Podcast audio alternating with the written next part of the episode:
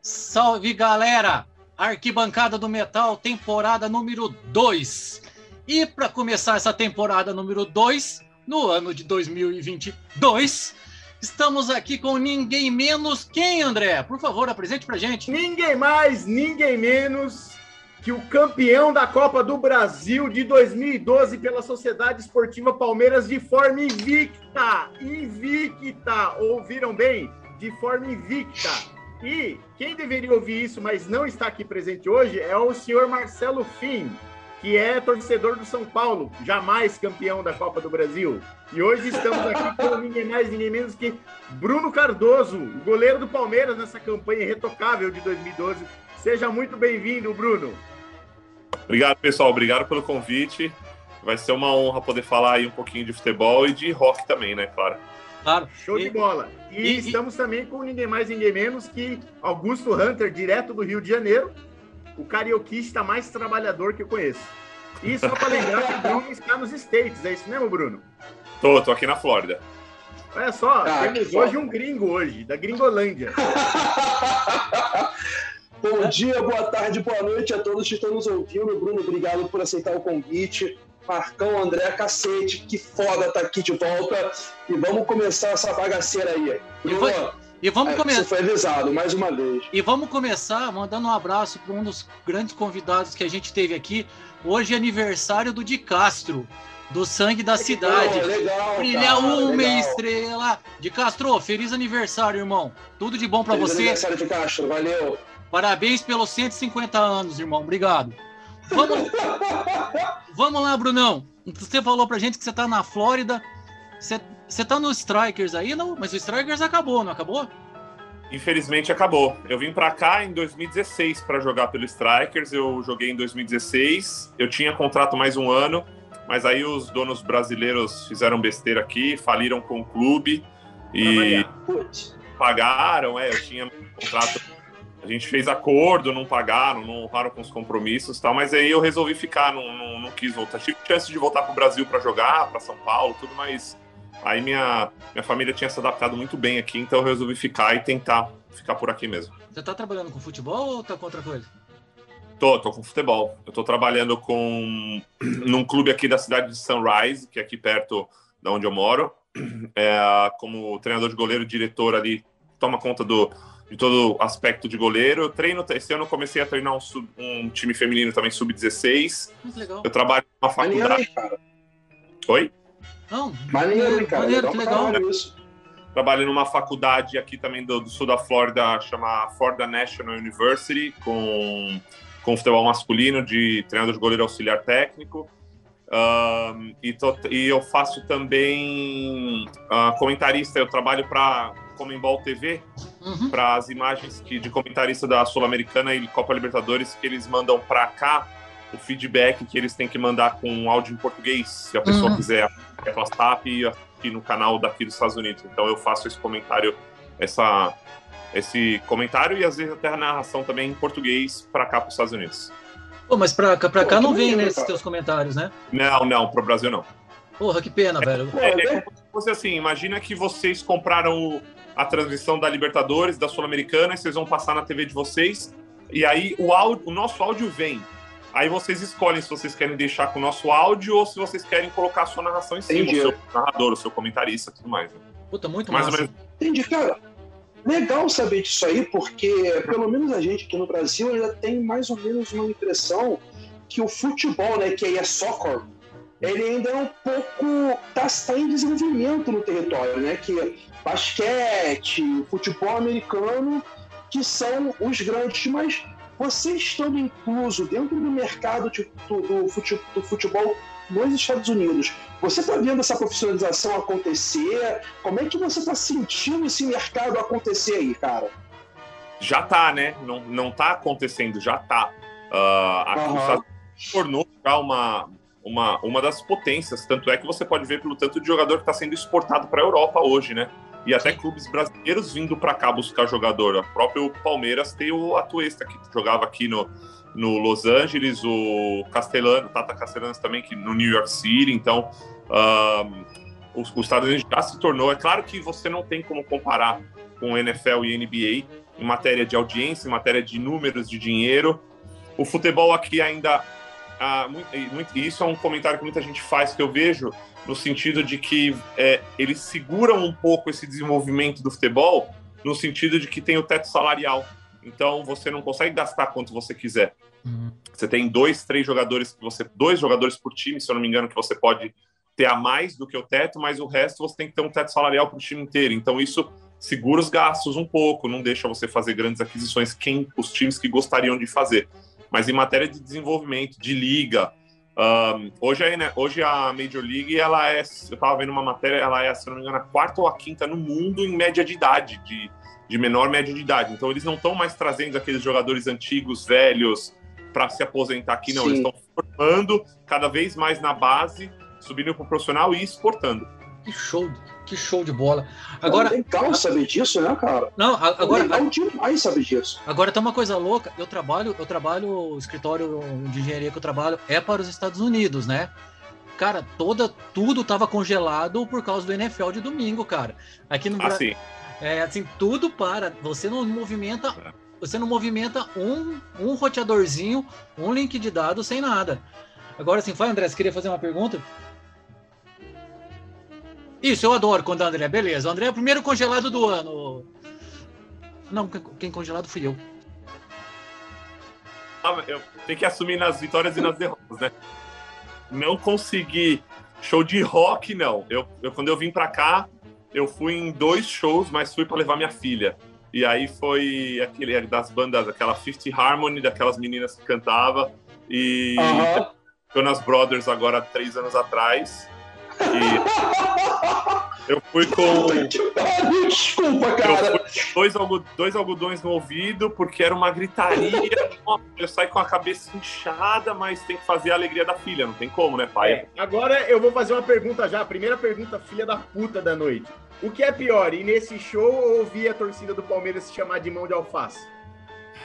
Ah, chamar de. É xingar você é legal, né? É pior ir no show. É, quer dizer, é pior ouvir a torcida xingando, né? O show você tem o celular hoje em dia, e aí quando você olha pro lado, você vê a alegria da sua filha, não tem preço que pague, né? Mas, mas eu gostaria que. Aí com a pandemia não deu para ir aproveitar tanto, os shows pararam também, tudo, mas eu quero voltar, sim. Mas que tipo de som que, que você gosta? Que, que tipo de som que você gosta? Banda que nunca vem pro Brasil, mas eu sei que aqui nos Estados Unidos eu posso ver. Tem alguma assim, cara, que você tá pensando, puta, eu preciso ver essa banda e agora que eu tô aqui eu posso ver? Eu, é, eu a minha maior vontade hoje, hoje é de um show do Foo Fighters. É a minha banda favorita. É, para mim, a, de rock, assim, é o que vem se mantendo no topo há muito tempo, é a que eu mais gosto e a que eu não tive a oportunidade de assistir.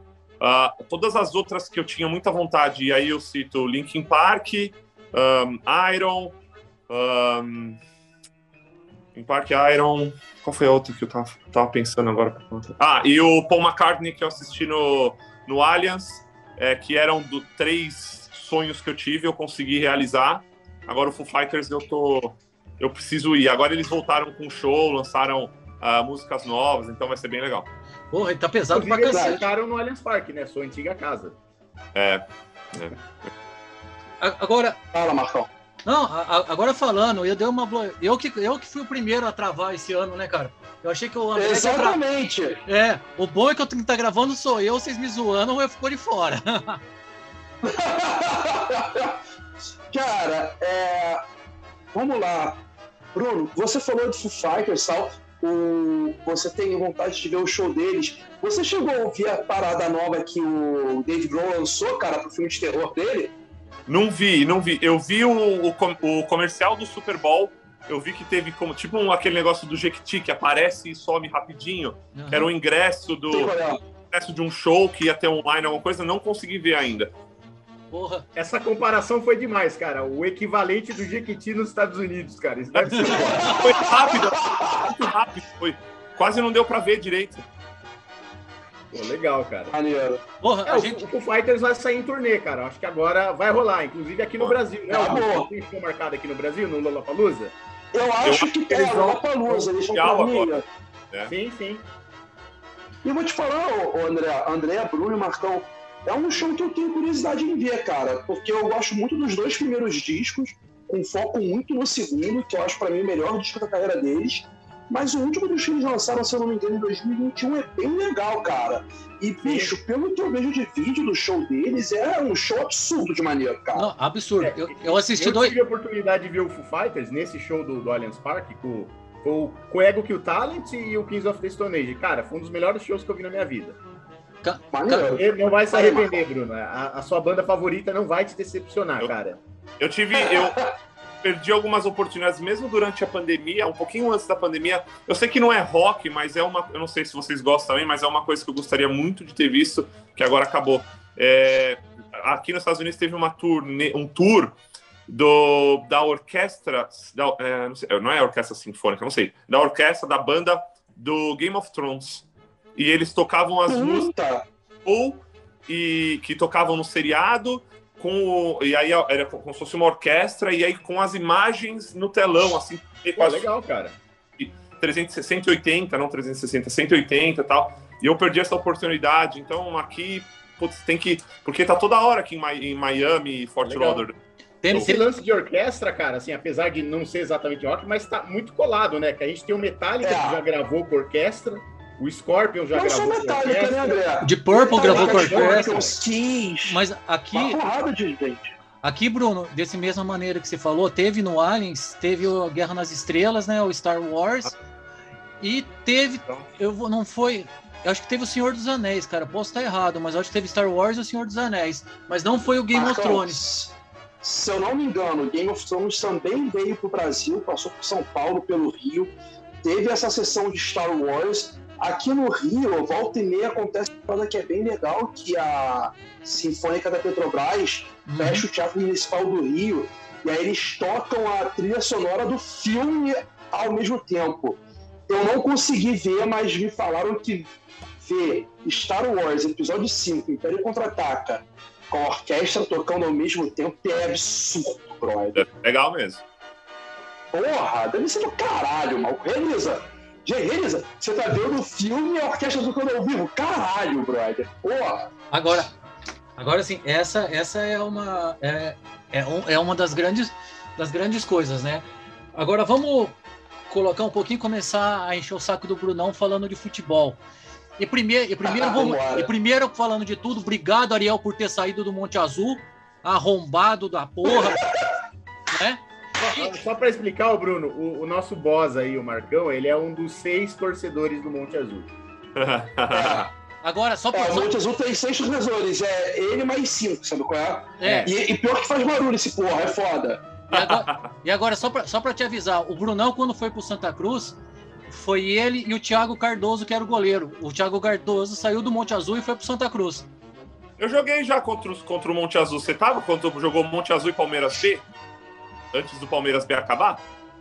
Eu tava. Eu lembro do Palmeiras B, mas eu não fui nesse jogo, não. Mas eu lembro do Palmeiras B, né? Jogos contra o Monte Azul.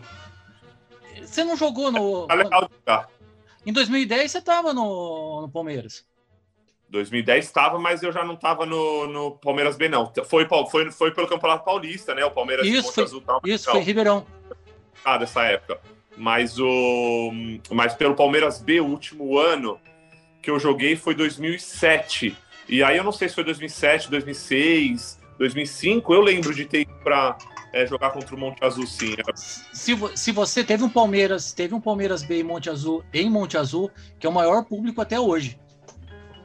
Você lembrou? do estádio, do estádio. O estádio explodiu, explodiu a região. Você lembra? Eu acho que foi 2006, cara. 2006 eu, eu acho... É, fui eu que joguei esse jogo. Acho que a gente perdeu esse jogo de 1x0, 2x0, alguma coisa assim. Porra, Bruno. Caralho. Eu lembro. Eu acho que fui eu que joguei esse jogo, cara. Foi muito legal. E, eu, e me marcou muito o Monte Azul por causa disso, porque tava muito cheio. E foi um jogo à noite, se eu não me engano ainda. Não, não deve ter sido à noite, porque lá não tem, não tem ah. iluminação. não, não. Não foi de manhã, foi à tarde. Esse não foi. Esse não foi. Agora, assim, falando da, da tua época do, do Palmeiras, né, Bruno? Você foi campeão em 2008, você foi campeão da Copa do Brasil, né? E eu, eu gosto muito de te falar é, que eu vou deixar para falar do fatídico jogo no final, né? É, você jogou pra cacete naquela Copa do Brasil, velho. Você, você, explodiu no jogo. Quando a gente falava assim, ah, Palmeiras, que é uma coisa que a imprensa, que você também lidou muito com isso como atleta profissional. Isso que eu gostaria de te perguntar, uma das perguntas, como em relação, por exemplo, que você estava com o Santa Cruz. O Palmeiras nunca foi favorito de nada. O Palmeiras ia ser eliminado contra o Atlético Paranaense, passou. O Palmeiras ia ser goleado como o Grêmio. O Valdívia, você fechou o gol lá no Olímpico. O Valdívia achou aquelas duas bolas no final. Tem algumas que eu não sei como é que a bola entrou até hoje. Né? Como é que foi? Como é que era para vocês, como jogadores, como grupo, escutando isso, cara? Que é a mesma coisa que aconteceu agora nas duas Libertadores. Ah, todo mundo vai passar o carro no Palmeiras e acabou sendo campeão. Como que é para um atleta escutar isso da imprensa, cara? Há muita gente que, muita coisa que a gente ouve, a gente filtra, né? Então, gente, conforme você vai tendo anos e anos de profissional, você vai jogando, você vai aprendendo a parar de ouvir, a não ligar mais para nada, porque é, é, o jogador eu falo tem duas fases. No começo da carreira é, é o moleque que quer ouvir tudo, quer ler tudo, quer ver a nota que tirou, quer ouvir esse comentarista, esse outro. Depois você vai aprendendo a não ligar, porque na verdade é um monte de gente que tá te avaliando que não sabe nada, que nunca jogou bola, que nunca. Você pode até não ter jogado bola, mas que não estudou, sabe? Que fala besteira. Ainda mais para goleiro, que é muito mais específico. Então você acaba filtrando muita coisa que acontece. Mas é claro que a gente sabia que nós não éramos considerados o, o favorito. Inclusive, a gente era a quarta força entre os quatro semifinalistas, né? Então, uhum. é, mas assim, isso de um certo modo tirou a pressão do nosso time e fez a gente jogar tranquilo com o Felipão é, armando o nosso time de acordo com o que ele imaginava que seria, até assumindo mesmo de vez uh, que a gente não era o favorito. A gente foi jogar contra o Grêmio no Olímpico, que foi do primeiro desses quatro jogos aí, semifinal e final, é, é, para não perder, e isso ficou muito claro, porque a gente quase não, não finaliza no gol durante o jogo, uhum. a não ser no final. Mas a gente suporta muito a pressão do Grêmio e eles quase também não, não ameaçaram o nosso gol naquele Sim. primeiro jogo. Sim. É, é, e, e, aí, com o Felipão naquela época surpreendendo com o Henrique de volante, quando todo mundo achava que a gente ia jogar com três zagueiros tal. Mas acabou dando certo porque o nosso grupo também era montado para isso. A gente tinha um, um time muito bom. É, e que aí, quando você não é considerado vencedor, não tem nada a perder. Você, não é considerado para ser vencedor, né? Para ganhar. Então você não tem nada a perder. E isso também, então, às vezes, vai saber se influencia o time adversário com. Ah, pô, o Palmeiras, sabe? Tá todo mundo falando que não vai ganhar, que não tem nada. Então, essa vitória já é nossa. Não, a gente não sabe o que se passa do outro lado, né? Mas, uhum. mas de qualquer jeito, a gente sabia da nossa qualidade, sabia que quando chegasse no, no, na semifinal e na final, seriam dois jogos. Quem errasse menos ia ser campeão. E foi justamente isso que aconteceu. A gente errou muito pouco se errou. Acho que se bobear nesses quatro jogos, a gente não teve quase nada de erro. Nada de e erro. aí acabou. Foi invicto, né, cara? Palmeiras foi campeão invicto. É. Cara, agora cara, rapidinho, é gente. Pra caralho você ser campeão invicto da Copa do Brasil. É foda, é difícil. A minha... E quero, e quero fazer uma Pera aí, rapidinho, André. Pode falar, pode falar. Rapidinho, André. Rapidinho. É, eu queria fazer uma, uma, uma, pergunta, porque você falou, cara, como o Palmeiras, por exemplo, eu sou flamenguista, tá? Mas nessa Copa do Brasil que a gente está trocando ideia, você falou que o Palmeiras ele não tinha, ele não era favorito, era de 4 a quarta potência, então meio que vocês estavam relaxados. Mas quando vocês traziam o jogo para São Paulo, hoje ali Allianz Parque, na época era Parque Antártica, vocês entravam com sangue no olho maior, não entravam? Como é que era essa preparação para trazer o jogo para casa? Como é, Sim, que era? Como é que era o sentimento, essa coisa toda, sabe? É, e a gente teve um, um, ponto contra naquele ano, e depois ficou muito claro durante o Campeonato Brasileiro também, que acabou não dando certo, que a gente não tinha estádio, né? A gente jogava em Barueri. E. Hum, o, o Allianz ainda estava sendo construído ainda, né? A reforma estava é. rolando. Então o Palmeiras é. ele jogava é. ou no Pacaembu ou Mas no Barueri. Barueri. Acabou, Barueri acabou se tornando a nossa casa porque era gostoso de jogar, era o torcedor lá perto, era mais ou menos como se fosse o Ali, o, Alias, o, pa, o Palestra, é, diferente do Paquembu, né? Então, eu particularmente gostava muito de jogar em Barueri. E a gente sabia que, decidindo em casa contra o Grêmio, se a gente tivesse um resultado positivo no jogo de ida, a gente traria a nossa torcida para cima de novo. Assim, até porque no jogo contra o Paraná na volta, a, o Barueri não lotou. No jogo contra o Atlético Paranaense na volta, o Barueri não lotou. Mas a gente sabia que com um resultado positivo lá no Sul, o torcedor viria, porque aí é semifinal, aí o torcedor do Palmeiras entraria na briga junto com a gente de não ser o favorito, mas iria incentivar como aconteceu, né? Apesar de se tivesse sido 0 a 0 o primeiro jogo, a torcida iria estar tá lá presente do mesmo jeito. Se tivesse perdido talvez de 1 a 0, a torcida estaria lá presente do mesmo jeito, porque aí já era é, o último jogo antes da final. Então, isso é muito legal. Uh, a final também, mesmo não jogando, mesmo jogando em casa o primeiro jogo, mas a Arena Barueri estava demais naquela final também. Não entrava nada, não entrava ninguém. Eu, eu depois, agora, uh, um, dois anos atrás, eu comecei a ouvir relatos de pessoas que é, assistiram os 30 primeiros minutos do hospital, porque teve uma briga lá fora com a polícia, foi para o hospital, teve curativo, voltou para o estádio. Teve gente que só entrou depois no, no, fim do primeiro tempo. E tava uma coisa absurda, porque era um lugar difícil de chegar, né? E tal. Uhum. Mas, mas isso fez tudo. Foi, acabou dando tudo certo pro, pro título. Então fez tudo parte desse folclore dessa campanha. É. Uma Legal. observação aqui, eu me lembro até hoje um comentário de um jornalista, e vou falar o nome dele, até porque eu não vou ofender ele, mas caso queiram ofender, podem ofender. É o Juca Kifuri, cara. Ele falou assim que o Grêmio ele, ia, ele não viu um outro resultado senão uma goleada do Grêmio no jogo mas... de ida. Ele não via um outro resultado. Eu tava indo trabalhar ouvindo a, a, a, rádio, cara. Eu não lembro se qual rádio que era, né? Que meu pai ouvia. Tava indo com ele trabalhar de carro. E eu falei: esse cara, esse cara tá falando bosta, cara. O, tudo bem, o Grêmio é melhor que o Palmeiras. Mas, cara, é o Palmeiras, porra.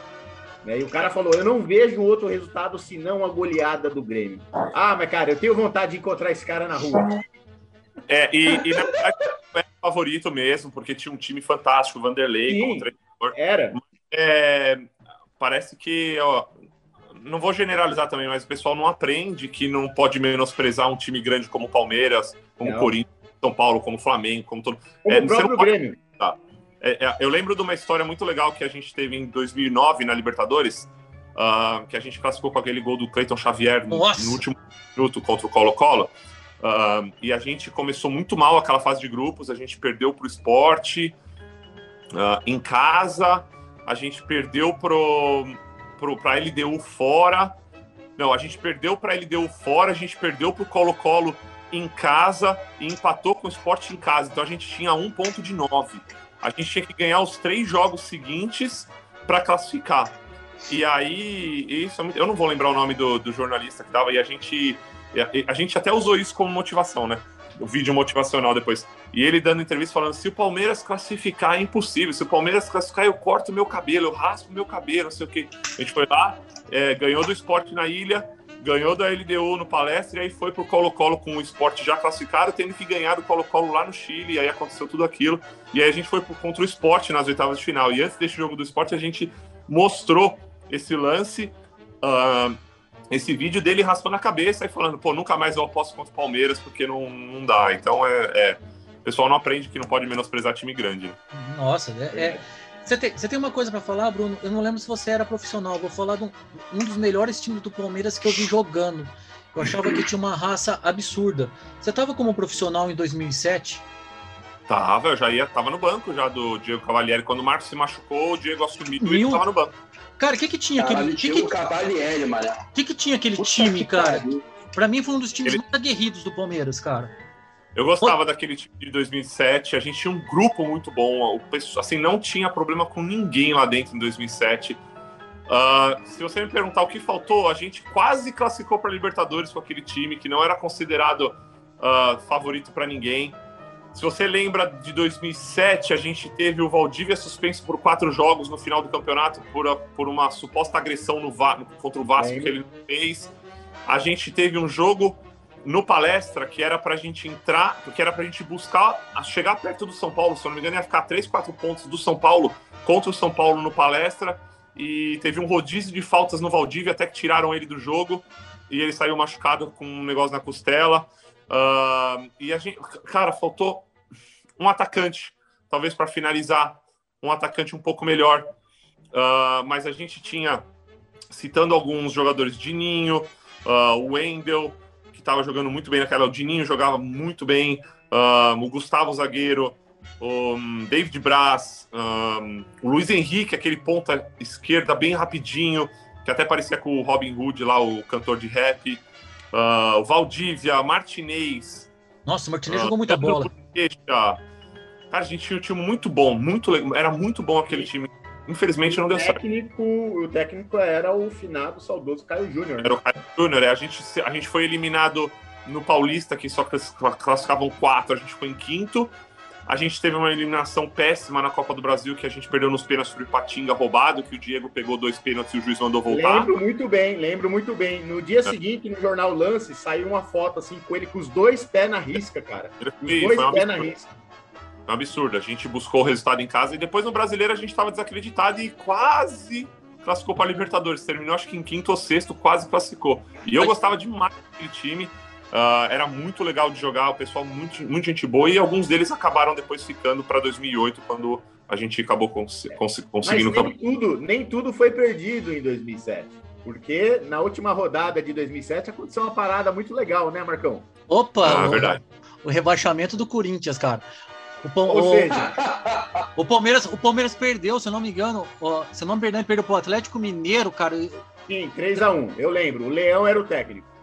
E tava em festa, cara, tava em festa. Tinha aquele espaço Visa lá. É tá- verdade. Eu lembro disso também. Eu lembro A gente que, tinha que- que- eu, eu lembro do Bruno consolando o Diego, e mas a torcida tava em festa, porque o Corinthians tinha caído. O que, É, que a você gente ia falar, Bruno? para ir para Libertadores. A gente não conseguiu ganhar em casa, mas ao mesmo tempo teve o rebaixamento do Corinthians e o Palestra tava em festa mesmo. Bruno, agora eu vou te falar, Caraca. agora eu vou te falar um negócio. Agora eu vou inverter dois anos pra frente. Hein? Agora eu vou inverter dois anos pra frente. É, Eu tive que fazer uma cirurgia, eu rompi o tendão de Aquiles e a médica me arrumou fazer um.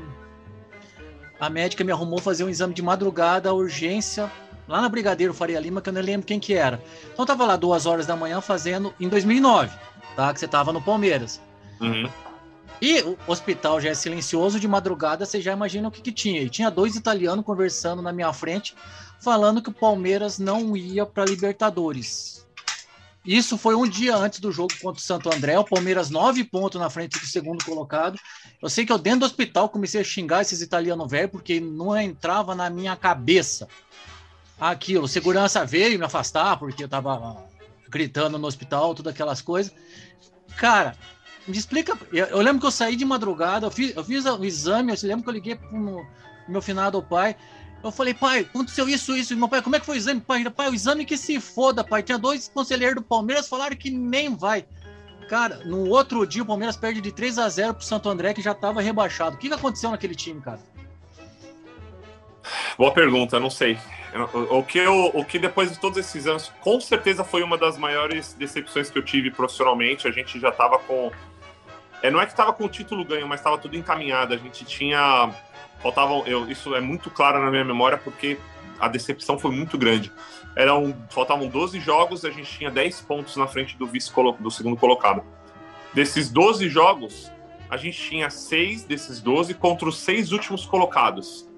Exato. Desses 100 jogos que era para garantir o título, a gente perdeu 5 e empatou um. Não tinha como. Não tinha, não tinha nem como chegar. Então a gente perdeu para é, Santo André, Náutico, que acabou tudo rebaixado naquele ano. Havaí, se eu não me engano, não sei. É, mas a gente perdeu 5 e empatou um. Então não teve como chegar. E aí a gente teve muito, muitas lesões naquele ano de peças uh, primordiais, que era Maurício Ramos, Pierre e Cleiton Xavier, né? Que era como se fosse a espinha dorsal do time. Quem entrou acabou não dando certo, não correspondeu. Mas se você for falar o que aconteceu, não sei. Foi um fator, um, foi uma soma de tudo isso. Palmeiras fez tudo certo naquele ano. Tinha um time bom, era líder, não perdeu ninguém na janela do meio do ano, reforçou com o Wagner Love e o melhor treinador do Brasil na época, que era o Murici, e não deu certo. Mas o, o elenco, não, Eu sei o qual foi não era rachado. Wagner Love ter chegado no time, mané. Ó, Pô, eu tenho foi uma o Wagner observação Love, a na fazer sobre esse time aí. Hã? A minha opinião, minha opinião, inclusive o próprio Murici já falou isso várias vezes. O, o Bruno acabou de falar também, só reforça o que o Murici já falou. Machucou a, a espinha dorsal do time, o Maurício Ramos na zaga, o Pierre de volante e o Cleiton Xavier de meia. Quando esses três saíram, é, o Palmeiras não tinha peça de reposição nem 50% perto desses caras. Então, assim, o problema do Palmeiras foi elenco. O Palmeiras tinha um time titular bom. Se fosse uma Copa do Brasil, um mata-mata, o Palmeiras talvez tinha levado. Mas é, não tinha elenco, cara, para aguentar e não aguentou mesmo. Quem entrou estava muito aquém dos que se machucaram. E ficamos então, assim, fora da Libertadores. de falar reforça totalmente o que o Murici é. falou, o que o Murici fala até hoje, inclusive, desse é. time. Então, eu vou falar o que, é, trazendo lógico para o meu Flamengo, é o que eu falo, é o que eu comento com vocês quando o Flamengo entra sem Arrascaeta e Bruno Henrique hoje em dia em campo. É outro time, cara. Parece que ah. muda completamente a, o ritmo de jogo, cara. É, é, muito ruim, é muito estranho, sabe qual é? Tem como, porque. Eu concordo com você, Augusto. Só que assim, a situação do Palmeiras era muito pior, cara. Era muito pior, ah. cara. Era literalmente aí, um cara Mas assim, é, comparando, é você Hoje você tira, se você tirar o Bruno Henrique e a Rascaeta do time do Flamengo, é metade do time do Flamengo. Não tem jogador que vai entrar, é não foda. existe qualidade igual, nem que chegue perto desses dois. Então você muda o jeito de jogar. Você é obrigado a mudar o jeito de jogar, porque você não tem aqueles dois jogadores lá dentro. É claro que é, com certeza. Bruno, e falando, vamos falar assim, quando você estava nas concentrações, o futebol é muito o que a gente pensa, principalmente quando você estava aqui no Palmeiras ou no Santa Cruz. Primeira pergunta, falando do Santa Cruz, que você jogou e chegou a ser campeão. Você chegou a jogar contra o Ibis, velho? Não, não. O Ibis estava na segunda divisão, acho, ou terceira. A gente não jogou naquele ano contra o Ibis, não. Pô, como é que foi? Vocês foram campeão também lá, você foi campeão lá, né? A gente foi campeão. É, eu comecei jogando, depois eu tive uma lesãozinha, aí tive algumas coisas que que não deram certo, mas eu terminei no banco. Uh, a gente foi campeão, foi campeão estadual uh, em cima do Salgueiro. E depois a gente conseguiu subir o Santa Cruz, foi vice-campeão brasileiro da Série B. Conseguiu subir o Santa Cruz depois de 10 anos para a primeira divisão de novo. Foi muito legal, foi especial também. Eu não joguei contra o Ibis, mas eu joguei com. Eu, eu lembro, assim, naquela campanha do estadual, a gente jogou num lugar que eu nunca imaginei, era é longe de Pernambuco, se chama Serra Talhada, a terra do Lampião. E, nossa, que foda. Foram umas experiências absurdas lá jogando em Recife também, foi muito legal, fica na memória até hoje. É assim, porque qual que é, qual que é a diferença? É claro, o Santa Cruz é um time grande assim, mas qual que é, como você avalia a diferença do estadual, do paulista, por exemplo, você jogar o pernambucano? Que até são 12, foram, são 12 times lá em Pernambuco, né? Ah, nível técnico, o Campeonato Paulista é o melhor campeonato estadual do Brasil, com certeza. Uh, campos também, né? É, campos, Viu, né, Augusto? vestiários. Ah, tá. Não mete essa não, André. Não vem, não. Então, então, tá, vamos perguntar para um jogador, tá bom? Ô, Bruno, a gente tem uma, uma ah. discussão direto aqui que a gente fala que Flamengo estivesse aqui, por exemplo, o Flamengo não aguenta a pressão que você teve lá em Monte Azul. O Flamengo não ganha do Monte Azul lá. O, Va o, Va o Vasco não passa pelo 15 de Jaú na Bezinha. O que, que, você acha disso, velho? Agora que você tá nos Estados Unidos, velho, tá em casa, velho. Pode xingar todo mundo aí, ninguém vai te encontrar. Seria, eu, eu, sinceramente, eu gostaria de. Assim, claro que o futebol brasileiro hoje não tem mais espaço para isso, mas era legal quando tinha o Rio São Paulo. Pra caralho. Porque você ia é, se, se, sei, em vez de fazer um estado. É, não tem espaço para isso, estou, é um devaneio, né? Lógico. Mas se você juntasse o Campeonato Paulista com o Carioca, fizesse uma pré para depois pegar os times grandes, e aí o time grande teria só os quatro, os oito times grandes teriam só quatro datas de estadual para pegar o campeão de, uma, de um pré-estadual, sei lá, alguma coisa de bolar, porque você ficar ali jogando, eu sei que é charmoso, tudo, mas assim, ah, o argumento de que hoje um campeonato estadual é o que sustenta o time pequeno no resto do ano não é, é mentira. Isso não existe mais. Uh, é, você tira tempo dos times grandes, os times grandes geralmente é, não tem nada a ganhar, como a gente já está vendo o Corinthians e o Santos já demitindo treinadores. Uh, se não ganhar o estadual. Eu de novo.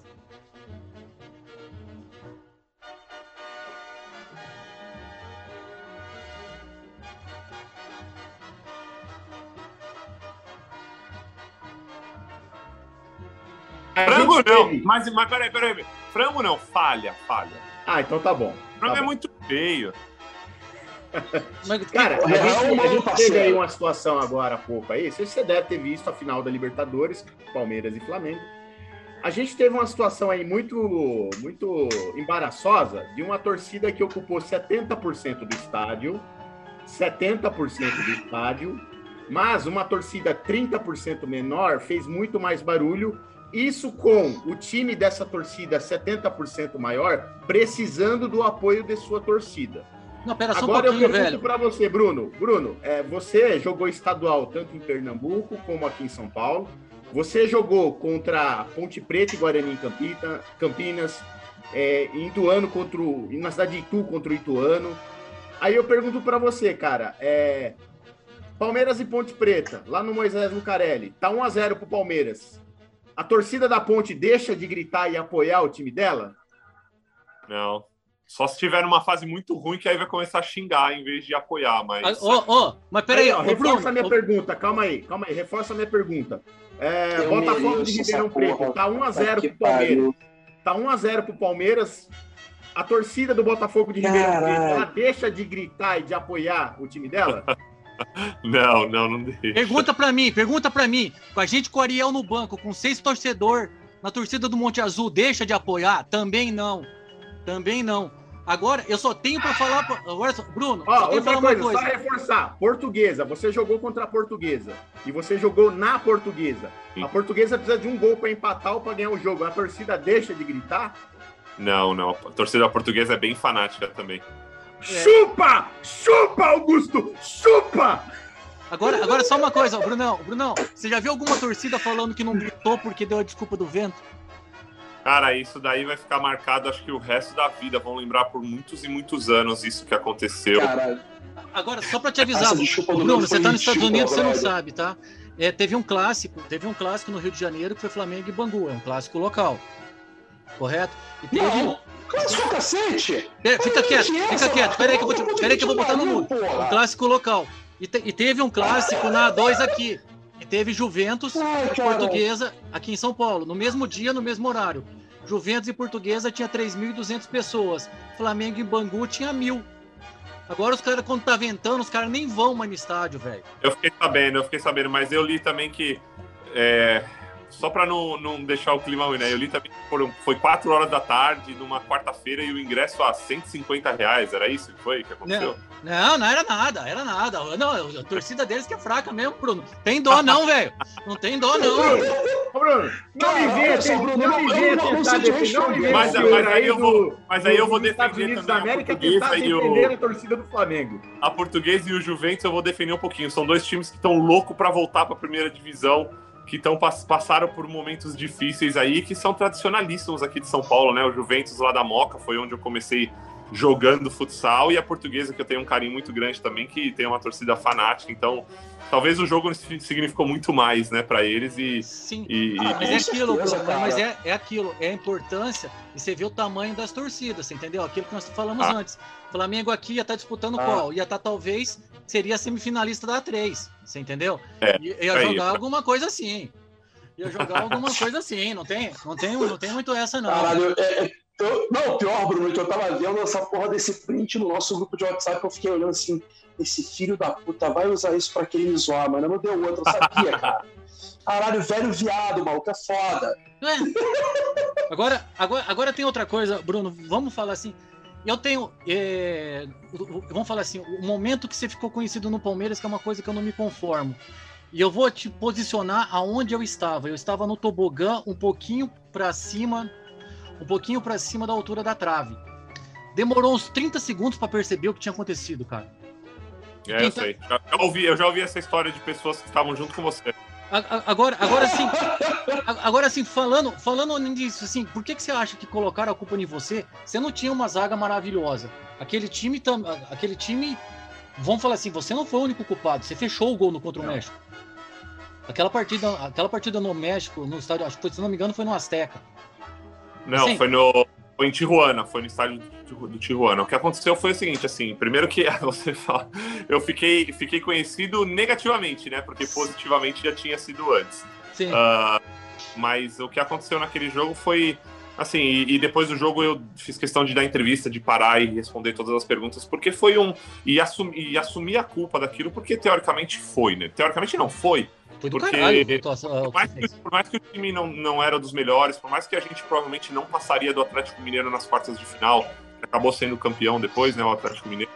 Ah, mas, assim, eu, vim, eu tinha vindo de, o Prazo tinha machucado, eu tinha vindo de. Em uma semana eu tinha feito dois dos meus melhores jogos, talvez com a camisa do Palmeiras. Foi o Santos, nas quartas de final do Paulista na Vila, que a gente perdeu nos pênaltis. Eu, Eu, fiz- eu passo quatro, cinco defesas absurdas, duas cara a cara com o Neymar, ah, um chute do Dracena de fora da área. Então foi um- o que eu considero o meu melhor jogo pelo Palmeiras. Ah, e, eu, e lá no México, contra o Tijuana, foi 0 a 0 e eu fiz pelo menos três, quatro defesas muito boas. Tanto é que eu fui eleito o jogador da semana da, da, da Libertadores naquela, naquela, época, naquela época. E aí, quando a gente vem pro Pacaembu, ah, o estádio lotado, o corredor verde, foi uma coisa absurda. Mas eh, o que acontece? Eu tava me sentindo super bem e tal, mas quando eu, acontece o lance do gol, e eu já expliquei isso porque é o que realmente aconteceu. A hora que a bola vem, ela tava. Não é nada desculpa, mas eu só contando o que aconteceu. A bola tava molhada, porque tava, né, o, o gramado molhado. O, o gol no Pacaembu ali naquela época não era tão bom quanto é o, hoje, não, porque hoje o Pacaembu já tá demolido, mas quanto ficou depois, então tinha algumas falhas. Quando tem o bate-rebate e que a bola vem rodando assim, eu vou, eu olho a bola. Na hora que ela vai quicar na minha frente, eu vou para encaixar ela. Só que eu vou olhando para o contra-ataque, já pensando no contra-ataque. E aí, quando eu olho no contra-ataque, eu perco de vista a bola. Ela quica no gramado e vem um pouquinho pro lado, e ela bate na minha mão e entra. Porque eu perdi de Caralho. vista a bola um segundo, que é uma coisa que a gente aprende isso. Faz primeira defesa, depois você olha para a segunda bola. E eu já, super confiante, bem e tal, eu já fui olhando pro contra-ataque para já armar e acabei perdendo de vista a bola, ela bate no chão e acaba entrando. Então aí eu já ouvi muitas declarações, muita, muitas pessoas já vieram falar pra mim, putz, eu fiquei, o Pacaembu ficou em silêncio e eu não sabia o que aconteceu, porque eu não vi. Porque a hora que a bola um bate rebate, você vai pra bola, eu começo a conversar com a pessoa do lado e eu não vi o que aconteceu. Muita gente só foi ver no dia seguinte. Então é triste, infelizmente aconteceu. Não. Ah, não é uma coisa que eu queria, lógico, que ninguém quer. E, eu- e E eu- Eu tenho, eu tenho algo a dizer. É, eu tomei um gol igualzinho no Interclasse uma vez no futsal. É ruim, não é? É, é ruim. Porque na, Porque, ali assim, na hora. é, eu fui sacado na hora e quase apanhei do meu time, né? É, então, na hora. Então, e o sentimento é justamente isso, porque você imagina que tinham 35 mil pessoas vendo o jogo em silêncio. A vontade que dá é de você virar um avestruz e cravar a cabeça embaixo da, da terra para ninguém te ver. Ah, você sabe que tá todo mundo olhando e falando de você. No vestiário, depois você sabe que vão falar besteira depois do jogo. E a gente e, e a torcida tem que a, e a minha torcida não tem que virar, tem que virar para isso passar e acabou não acontecendo. E aí depois depois do jogo eu acabo falando que assumindo a responsabilidade porque talvez se aquele gol não tivesse acontecido, a confiança teria continuado e a gente talvez teria buscado uma, um um resultado positivo, mas tá- aquele gol abalou com certeza o time, tanto é que a gente toma o segundo depois e perde do 2 a 1 o jogo, mas infelizmente foi isso que aconteceu e o e vestiário é uma apoiou, Bruno? Oi? O vestiário apoiou bastante? O vestiário apoiou ou É, não? isso que eu ia perguntar, cara. Isso que eu ia perguntar, como é que foi o pós-jogo, cara? Depois disso aí, se, se o time te apoiou, o que, que aconteceu, cara? Apoiou, apo- assim, apoiou, com certeza, porque até porque eu- a gente teria na semana seguinte uma estreia na Série B, né? Então o Praça ainda estava machucado ah, e todo mundo sabia da minha qualidade, o, o- grupo era muito forte, mas assim, o pós- pós-jogo, o que, que eu vou falar? Eu fiquei sentado num canto, lá no meu Pacaembu tinha umas. Tem, uma, é, tem o vestiário, tem um corredor com as divisórias, cada um tem o seu armário e é separado, assim. Então eu fiquei sentado ali o tempo inteiro, bem pensando, bem triste, assim. Fui o último a tomar banho. Ahn, deixei todo mundo sair porque eu tinha que resfriar a cabeça tal. Sabia, sabia que estava todo mundo esperando lá fora para perguntar, para ser entrevistado. Então eu fui bem tranquilo. O, não tranquilo, né? Mas o último, então. é, na hora de fechar na reza ali, eu pedi desculpa, claro, infelizmente. E depois as, é, dei entrevista para todo mundo e tal, mas ao mesmo tempo é o que- aquilo que eu te falei. Eu, eu aprendi na minha vida que você- se você comete um erro, você aquilo pode se tornar pior. Você tem que levantar a cabeça e continuar, porque se você cometer o segundo erro, vai virar pior. E se Sim. você cometer o segundo erro, você não pode deixar acontecer o terceiro. Isso Então é bola. é, então Isso é uma lição e- de vida, cara. Isso é uma lição de vida. E depois, uma semana depois, a gente estreou, se vocês se lembram, na Série B, onde a gente estava sob enorme pressão, a gente não tinha estádio. A gente foi jogar em Itu, E tu, eu Contra- tava lá. Fluminense, ah, e eu que estava jogando, e a gente só foi xingado. Eu, particularmente, só xingado desde o aquecimento. E o jogo 0 a 0 a gente não fazendo nada, tomando pressão. Aos 38, 40 minutos do segundo tempo, o menino, o cara do Atlético sai cara a cara comigo, eu defendo com o pé, uma defesa muito boa, e aí a gente no contra-ataque tem um escanteio, não sei, a gente faz o gol 1x0 com o Thiago Real e ganha aquele jogo que foi. É, se a gente sai perdendo, empatando aquele jogo na, no começo da Série B, talvez eu não sei, não sei o que teria acontecido. Então, é esses ensinamentos que eu consigo levar e hoje eu consigo passar para os meus goleiros, para minhas goleiras, que eu saí de dois jogos dos meus melhores, talvez melhores, com a camisa do Palmeiras, para um que eu fui do céu ao inferno, para logo depois ter que mostrar tudo de novo como aconteceu e a gente acabou com aquela vitória que foi importante. Que show, que, que show. Agora, aqui, ainda, ainda sobre segunda divisão, é, que eu queria falar é, é que, assim, que eu lembro que na campanha que o Palmeiras caiu para a segunda divisão, depois da conquista da Copa do Brasil, que é um campeonato mata-mata de tiro curto, que um time com as limitações do Palmeiras conseguiu ganhar, mas que no Campeonato Brasileiro não aguentou, é, eu lembro que você já era muito criticado. Inclusive, a torcida fazia aqueles protestos com timitano e com um alface na mão. Eu lembro disso. Uhum. Eu, assim, eu achava assim, cara, é, eu sabia que você era um goleiro aquém do que era o Marcos, logicamente, e aquém do que era o Cavalieri também. Mas eu achava exagerado aquilo ali, cara. Eu achava exagerado até porque o time era. Eu considerava um time muito ruim, cara. Mas tem uma assim, coisa, André. Peraí, peraí, peraí. foi essa campanha para você? Peraí, peraí, peraí, André. André mas, isso, mas, mas, tem uma coisa, eu vou emendar essa pergunta numa coisa que eu ia fazer. Se você olhar todos os goleiros que o Palmeiras tinha naquela época, você entendeu? É, tinha o Bruno. O Bruno, o Bruno para mim, o Bruno para mim não é porque ele tá aqui não, tanto o Bruno quanto o Deola. Você entendeu? O Bruno Deola para mim eram muito melhores do que aquele Gilmar que jogou nos anos 80. Mas muito superior, muito superior.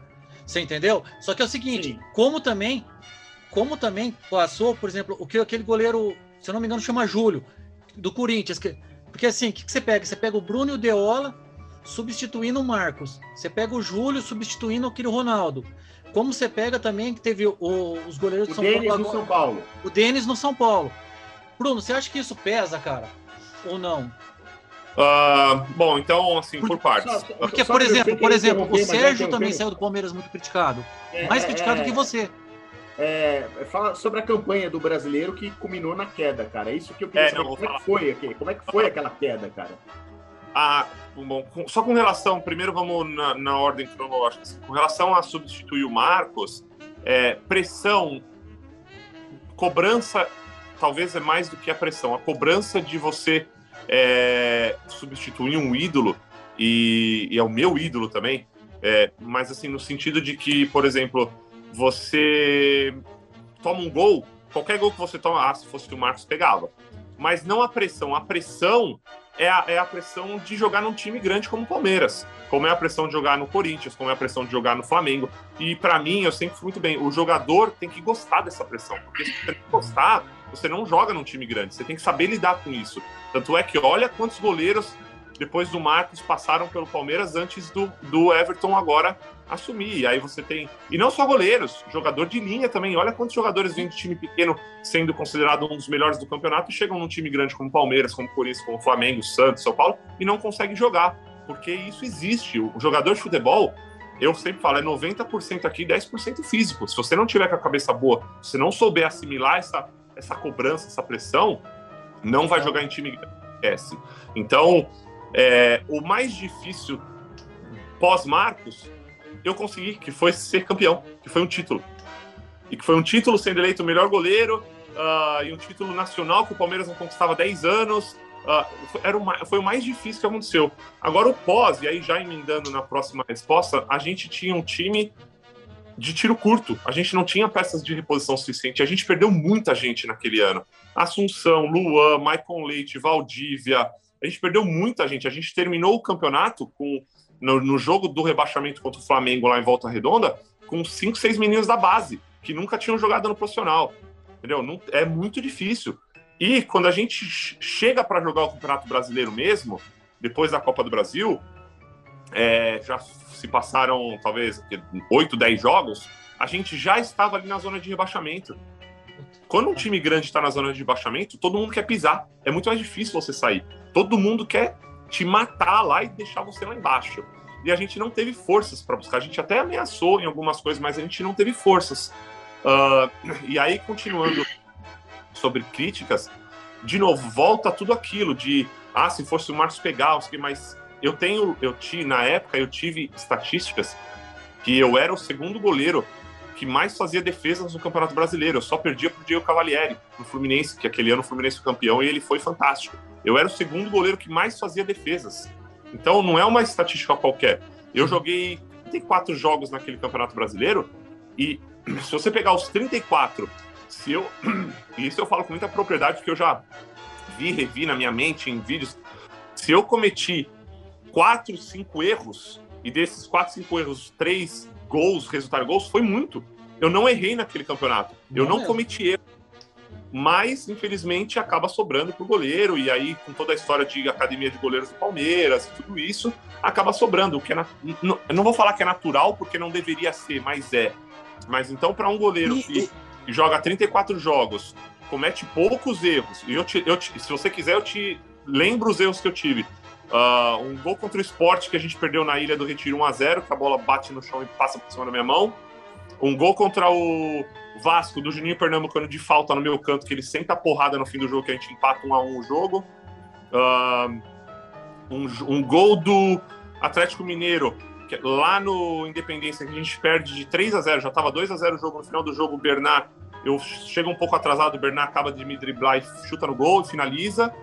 E cara, assim, só eu não cometi mais erros naquele ano. Pode pegar todos os jogos, você vai achar erro e, meu. E, e, eu lembro, cara, eu lembro que eu tinha essa discussão, eu tinha essa discussão com alguns camaradas palmeirenses, cara, de que o problema do Palmeiras não estava no gol, cara. Que realmente, assim, eu falo com toda sinceridade que realmente eu acho que estava aquém do que era o Marcos, mas é muito difícil ter alguém igual o Marcos. Como é difícil, como foi difícil para o Denis no São Paulo. Olha, olha hoje eu vi uma declaração do Denis que ele diz, ele disse que ele falou exatamente o que você falou. Todo gol que eu tomava, ah, mas essa o Rogério pegava. Mas porra, cara, às vezes eram bolas, cara, que não tinha como pegar.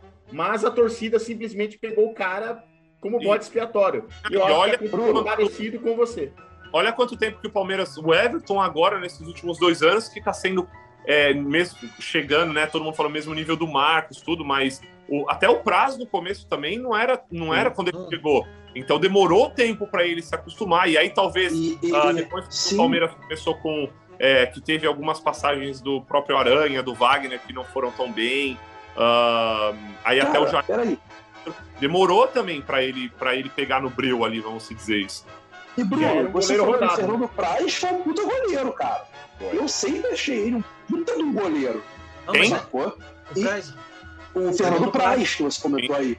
Ele sempre foi um puta de um goleiro. Não, mas no começo e do Palmeiras ele foi muito criticado. No começo do Palmeiras ele, ele foi, muito criticado. Foi criticado. E eu vendo mais, de hein? fora da torcida. Peraí, André, rapidinho.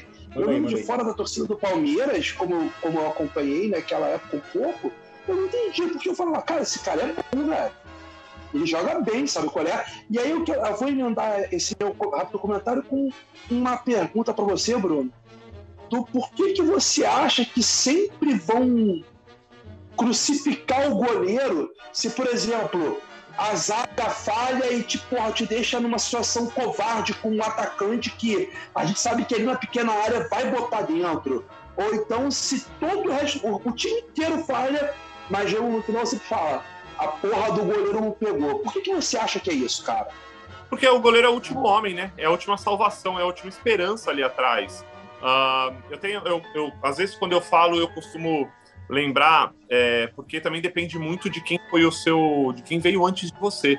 E aí quando você fala no, no Palmeiras, você fala na academia de goleiros, de Marcos, Veloso, Marcos, seu Valdir, Leão, uh, Veloso, Zete, Marcos, Sérgio, Vel, é, Diego, são, são ídolos meus. O Diego Cavalieri, eu sou, eu falo com ele, meu amigão, eu cresci com ele na base do Palmeiras. Ele é um, ele é um eu sou um fã dele. Marcos e Sérgio também. Veloso, todo mundo. Uh, quando você pega o São Paulo, o Rogério jogando por 20 anos lá no São Paulo, ídolo máximo da torcida. Agora, se você lembrar, por exemplo, quando o Corinthians caiu e o Felipe era o goleiro, ele não foi crucificado, pelo contrário, foi, foi, foi falado que se não fosse ele, teria caído muito antes. Porque ele não veio ninguém. Antes dele, o Ronaldo já tinha se aposentado há um tempo. Uh, depois, se eu não me engano, veio o Fábio Costa, que acabou sendo campeão em 2005. Alguns meninos da base jogaram. O Thiago, o Júlio jogou. O, o Thiago e o Marcelo jogaram um pouquinho. Teve o Dida também, né? veio. E ele não foi crucificado porque caiu, entendeu? Então eu acho que tem muita essa relação também. Sim, porque sim, se você, claro. de novo, né? É uma campanha de 34 jogos e de verdade mesmo, qualquer pessoa pode pegar hoje os 34 jogos e ver. Se eu tiver, se eu tiver mais de seis erros, é muito. Agora uma pergunta pra você, Bruno. Vamos deixar isso aqui mais, mais animado. Assim, até porque ficar falando coisa ruim é ruim. Rapidinha, Ah, rápida. Fala, André. Eu tenho a teoria de que time ruim queima goleiro. É lógico, porque vai muito mais bola, né? A, a probabilidade de você tomar mais gol é muito maior. Ah, eu, eu lembra naquela época do Barcelona de do Ronaldinho Gaúcho, depois quando o Messi surgiu e tal, o emprego mais fácil do mundo era ser goleiro do Barcelona, porque se tomava três, o Não Barcelona fazia fazia oito. nada, porra! Fazia oito. Qual que trabalho que você vai ter? Assim, brincando, né? Mas, pô, sim. é o emprego mais fácil do mundo. Então, é claro que. E, e aí não é só isso também, é estrutura, tudo mais. Hoje, não é. Fala, mas hoje, jogar num, num Flamengo, jogar num Palmeiras, jogar, tá muito mais fácil. Olha a estrutura dos times grandes do Brasil hoje. Sim. Tem tudo, hoje tem tudo. Né? E aí, quando a gente colocou lá. E até a categoria, a categoria de base hoje dos times grandes tem tudo. Eu, quando eu comecei no Palmeiras na categoria de base, não tinha o CT de Guarulhos ainda. A gente ia treinar. Quando eu tinha que fazer físico, eu tinha que ir no Parque do Piquiri, lá em São Paulo, tinha que ir na USP, no Morro da USP, ah, ia treinar em campos aleatórios. Mudou muita coisa, né? Então hoje você virar um jogador e você jogar profissionalmente, não é que ficou mais fácil, mas o caminho para você chegar lá, você tem muito mais opções e muito mais ah, pessoas ao seu redor fazendo com que você vá chegar. Eu tive muitos jogadores que eu convivi com na base do Palmeiras nesse caminho que nunca chegaram. Ou jogadores que, com que, que a gente subiu junto e nunca tiveram oportunidades no Palmeiras. Então você perdeu muito talento. É, eu tenho opinião, só para reforçar e finalizar aqui, que eu já falei demais, de que é, é, a safra de goleiro que veio com o Bruno, ela era considerada uma safra promissora, sim. Eu lembro dos comentários na mídia na época, esse lance de escola de goleiro, academia de goleiro, era uma safra promissora, sim. E o Denis, no São Paulo, também era promissor, cara. Então, eu acho que essa teoria de que o time ruim queima o goleiro, cara, eu acho ela bem real, viu? E, e depois você pode até comparar, você pode até lembrar também em 2013, quando, quando acaba o ano, tá? A gente sobe. 2014, quando o Praz machuca, eu até jogo contra o Flamengo no. Eu entro contra o Flamengo no Maracanã. A gente tava ganhando de 2x1, perde de 4x2, quando o Praz quebra o cotovelo em 2014. É, dois Aham. gols, três, eu tomo três gols que não foram, nunca foram culpa minha, mas eu acabo como culpado. Depois eu acabo não jogando mais. Eu jogo na vo- o jogo da Copa do Brasil na volta, se não me engano, depois eu não jogo mais. Ah, e o Fábio entra. E o Fábio vai bem alguns jogos. Aí tem a parada pra Copa. O Gareca chega no Palmeiras. O time começa a desandar, mal, mal, mal. O Fábio nunca mais jogou depois também, quando o Praz voltou, entendeu? Então, Total real. É, novo, é claro que faz, é um time, é um conjunto. Se o goleiro, você não adianta você jogar tudo nas costas do goleiro, tem hora que não vai dar. Sim. Mas a- agora uma coisa assim, né? é, qual que era um estádio que você gostava de jogar, fora o seu, é claro, um estádio que você falava, beleza, vou entrar lá e vou arrebentar. E co- contra que time que você gostava de ganhar? Está, tirando o palestra que eu amava. Não, ah, fora o palestra, fora o palestra. palestra, É, não, é. Tira palestra. Eu gostava demais do, do Olímpico, do Grêmio, o antigo Olímpico do Grêmio. É, Puta, é do caralho. a atmosfera daquela semifinal da Copa do Brasil, uma coisa que me arrepia só de lembrar, assim. Um absurdo de coisa linda, um gramado perfeito, tudo perfeito, tudo perfeito. Ah, eu gostava muito do Mineirão. Ó, a torcida, quando a torcida do Atlético e do, e do Cruzeiro faziam festas bonitas. O Maracanã eu joguei duas vezes, uma no antigo, uma no novo, mas o na, no novo não estava tão cheio, no antigo tava, foi aquele jogo do Simon e do Obina, né, que a gente perde de 1 a 0 com o gol roubado que o Simon invalidou do Obina. Tava bonito, o Maracanã também. Ah, ah, os- Cara, mas aí que tá. O Maracanã antigo ele tinha geralzona, cara. Era muito eu, eu, né? eu- talvez não seja uma, uma opinião popular, mas eu preferia o Maracanã antigo do que o novo. Todo mundo aqui prefere o antigo, Ah, relaxa. Tu Tá em casa. campo, tanto o campo era muito melhor, era mais macio, a atmosfera era diferente, não sei, eu joguei nos dois e eu e eu gostei muito do, eu gostava muito do antigo, no novo, assim, é o Maracanã, a gente sabe que é o Maracanã, tal, mas eu gostava mais do antigo. Acho que esses, esses para mim foram foram, deixa eu ver se tem mais algum. Pacaembu não- eu go- gostava, mas não era, sabe, não era nada de especial no Pacaembu. Uhum. E de quem que você gostava de ganhar assim? Ah, clássico é sempre bom ganhar, né? Time grande, Corinthians, São Paulo, Santos. Mas você não tinha Eu uma preferência? Um histórico muito bom contra o Santos, né? Então eu gostava bastante de jogar contra o Santos. Aí vem na cabeça, né? Sempre Aham. os históricos. Ah, Pô, cara, Marcos, você não deve ter percebido. Ele falou que segurou o chute do Neymar, porra. Então, É, aí, por exemplo, a gente, eu passei muito tempo até eu jogar, né? Assim, a gente, eu, era difícil ganhar de São Paulo naquela época. Então, a- vinha o jogo Foda, né, São Paulo, a gente já, puta, hoje vai ser é o São Paulo, sabe? Tem isso, claro que tem o, o- o- não o peso, mas assim, cara, a gente hoje a gente tem que ganhar porque o, tem um tabu aí de cinco anos que a gente não ganhava de São Paulo e ao mesmo tempo a favor. Pô, faz, eu joguei cinco jogos contra o Santos, eu não perdi nenhum. Caramba, hoje, hoje eu tô grandão, hoje eu vou lá e vou arrebentar. Entendeu? Também tem, é muito legal isso. Maneiro. Por exemplo, você Vem falou que nem, você falou que nem pergunta. Peraí, peraí só um pouquinho. Você falou que nem no Santos, né? O Valdívia, Valdívia acho que pra vocês, devia falar, devia ter um tesão de jogar contra o São Paulo, que ele arrebentava contra o São Paulo, né, cara? Corinthians também, né? No começo ali em 2006, 2007. É, pode E crer. o que eu vi ele fazer contra o Corinthians foi, foi Eu- uma coisa absurda.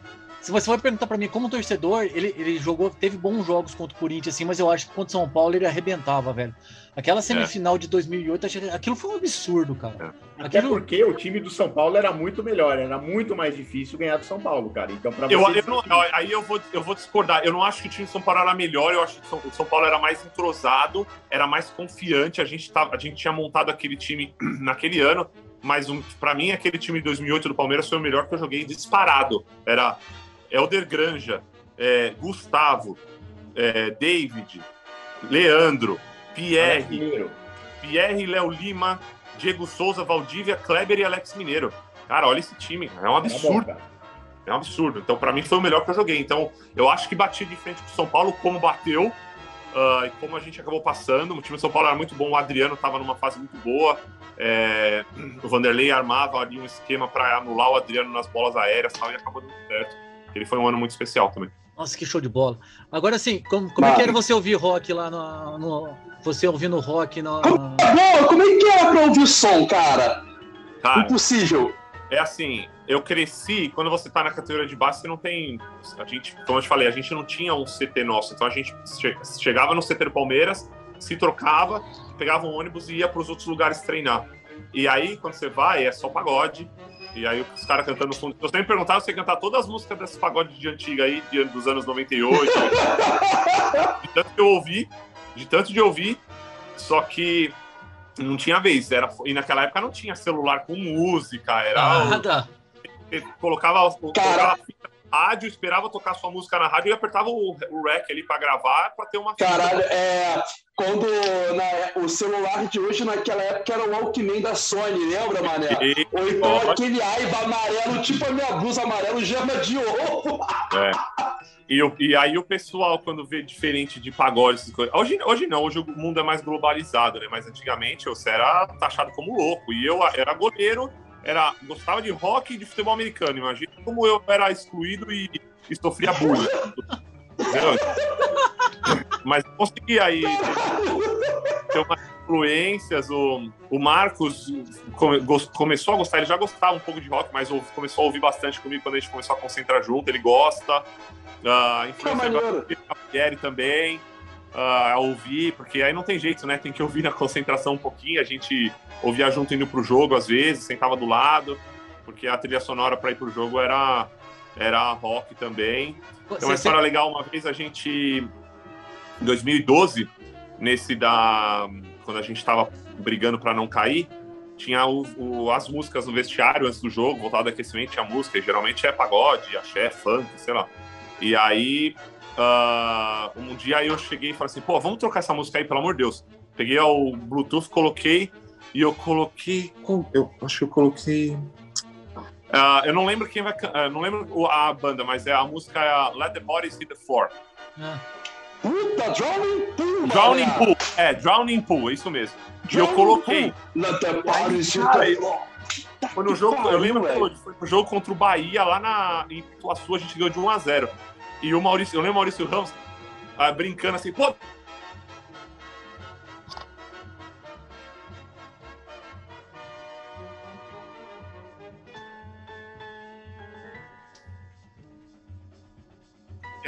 Ele ia é, Grupo Raça, tudo aquelas bandas antigas, né? foi sem querer, sabe? Essas coisas assim, que tocavam no aquecimento dos times. Pô, você entrava Aham. desmotivado. Aí é como a gente tava jogando direto no Pacaembu, eu falei, pô, vem cá, menino, peguei um menino do, do vídeo lá, vamos gravar esse CD aqui. E aí mudou a trilha sonora do Pacaembu, começou a tocar Linkin Park, Limbi, uh, Blink, Iron. Foi eu que gravei, fui eu que gravei e fiz mudar lá no Pacaembu. que massa. Olha aí, fez uma revolução no meu, seu, nosso Pacaembu, hein? É, é. Brunão, Aí dá uma motivada a mais, né? Pelo amor de Deus. Brunão, Eu, eu tive a ideia de fazer, porque quando o São Paulo, quando a gente jogava no Morumbi, o Rogério Senna entrava em campo com, si. é, com esse DC. Cara, me dava um. Na final, da, na final da Copa do Brasil, lá no Couto Pereira, a gente entrou, tava tocando Iron. Eu falei, nah, pô, o Placidelli. Eu falei, Carlão, hoje é nosso, olha o que tá tocando aqui, cara. Sem chance, não vai passar nada. Brunão, Bruno, Então é isso, pessoal. Manda. tá chegando o final. Brunão, Tá muito o obrigado, velho. Muito obrigado. Desculpa te, Ok. encher o te encher o saco. Cara, foi uma honra. Foi um prazer.